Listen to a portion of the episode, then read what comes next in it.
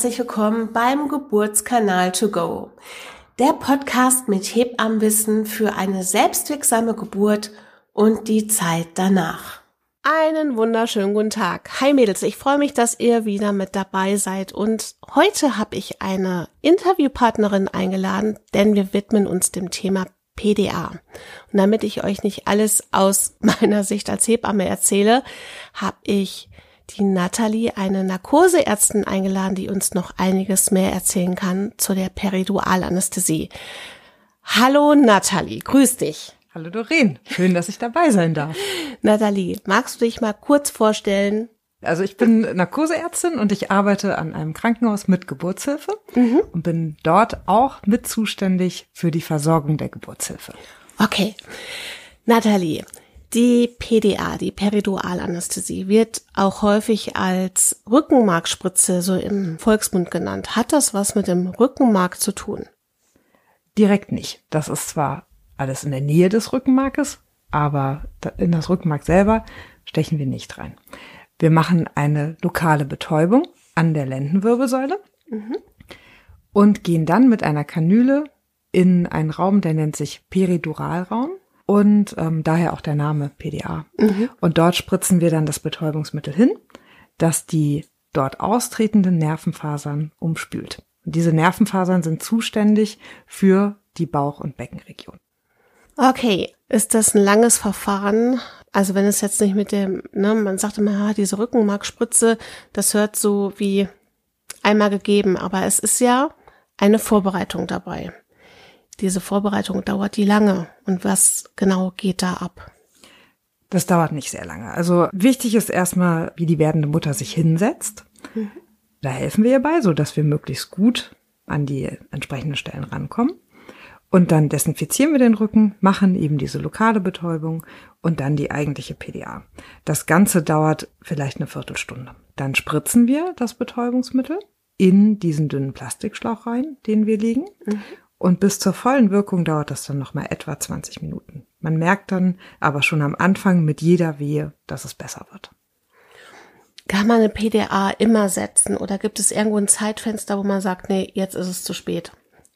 Es gibt ein Zeitfenster, wo es wirklich sehr spät ist und dann nicht mehr sinnvoll ist, mhm. weil man unter Presswehen nicht vernünftig sitzen kann und weil dann der Wirkungseintritt nach der Geburt da wäre. Das ist nicht mehr sinnvoll. Okay. Die drei häufigsten Nebenwirkungen, also hat eine PDA Nebenwirkungen wahrscheinlich schon. Was sind da die drei häufigsten? Also eine PDA hat Risiken, natürlich, wie alles, was man am Menschen macht. Mhm. Man kann Infekte reinschleppen, man kann Gefäße oder Nerven verletzen. Es gibt ein paar schwerwiegende Risiken, die sind aber so selten, dass ich glaube, dass wir die an dieser Stelle gar nicht besprechen sollten. Was schon mal passieren kann, ist, dass man hinterher Kopfschmerzen hat. Es kann sein, dass der Blutdruck sinkt, aber auch das ist wirklich selten. Selten kann es passieren, dass es nicht möglich ist, eine PDA zu legen.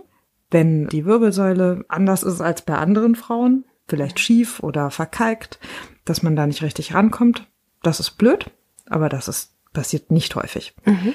Okay. Wie ist das mit Bandscheibenvorfälle, wenn die Frau schon vorher in ihrer, in ihrer Vorgeschichte Bandscheibenvorfälle hatte? Das ist kein Problem. Die Bandscheibe ist auf der anderen Seite der Wirbelsäule, da kommen wir gar nicht vorbei. Okay, und wie sieht das mit Tattoos aus hinten in der Rückenregion? Also mit der Farbe, stellt das ein gewisses Risiko dar? Ja, ähm, grundsätzlich ist es so, dass man nicht durch Tätowierungen hindurch sticht, weil man diese Farbpartikel weitertragen kann. Und die haben, da wo wir mit der PDA hinwollen, nichts zu suchen. Es ist aber in der Regel so, dass sich immer irgendeine Stelle findet, wo wenig Farbe ist oder gar keine Farbe ist, so dass man durchstechen kann. Bis jetzt haben wir immer irgendeine Möglichkeit gefunden. Ja, kann ich mich auch dran erinnern. Also, dass das eigentlich überhaupt kein, kein Thema ist. Also, mhm. dass ihr da wirklich clever seid und genug sucht, damit, ja, es zu einem Erfolgserlebnis kommt und die ja. Wehen ausgeschaltet werden. Irgendeinen Weg finden wir immer. okay. Mm. Übrigens, wenn, eine, wenn es eine PDA gibt, merke ich immer, also merke ich häufig, dass die Frauen unwahrscheinlich geknickt sind, weil sie das immer so ansehen wie, ja, ich habe das jetzt nicht geschafft. Erlebst du das auch? Ähm, ja, das kenne ich und das finde ich ganz furchtbar, denn es geht ja nicht darum, irgendeine Leistung zu vollbringen, irgendeinen Wettbewerb zu gewinnen, wer die natürlichste Geburt hat, sondern es geht darum, dass Mutter und Kind gut da durchgehen und dass beide am Ende gesund sind. Und dazu kann die PDA einfach der richtige Weg sein. Und dann sollte man das auch machen. Genau, so sehe ich das mich auch. Gut, fein. Nimmt die PDA die kompletten Wehenschmerzen und wie lange hält so eine Betäubung an? Die kompletten Schmerzen werden normalerweise nicht genommen. Also man merkt weiter ein Druckgefühl, das soll auch so sein. Und man kann das dann so ein bisschen steuern, auch nach den Bedürfnissen der Frau. Man kann mehr oder weniger Betäubungsmittel nehmen und man kann das auch über einen beliebigen Zeitraum immer wieder wiederholen. Ja, genau, weil der Körper soll ja auch weiter arbeiten. Ne? Euer Oxytocin soll weiterhin Wehen produzieren und ganz klar, wenn der Körper so sehr eine Entspannung erfährt und gar nichts mehr da ist, dann wäre das natürlich schon blöd. Aber man versucht das wirklich so zu handeln, dass der Wehenschmerz ausgeschaltet ist, ihr noch so ein Druckgefühl spürt und ja, wir brauchen es ja auch später nachher, wenn wenn ihr mitschieben sollt aktiv, damit ihr auch wisst, was, was zu tun ist, ne? weil eure Wehe, eure Kontraktion ist in dem Moment auch wirklich euer Unterstützer und deshalb braucht ihr schon ein wenig körperliches Zeichen. Nathalie, falls es zu einem Kaiserschnitt kommt, kann man die PDA dann noch weiter benutzen? Ja, das kann man. Es hängt ein bisschen von den Umständen ab. Mhm. Wenn eine PDA liegt, kann man von diesem Betäubungsmittel sehr viel aufspritzen dann wird die untere Körperhälfte taub, so dass man einen Kaiserschnitt machen kann. Das heißt aber, dass, dass wir genug Zeit haben müssen. Von dem Aufspritzen bis zu dem Zeitpunkt, wo man schneiden kann, vergehen 20 Minuten. Und das ist nicht bei jeder Begründung für einen Kaiserschnitt gegeben. Mhm.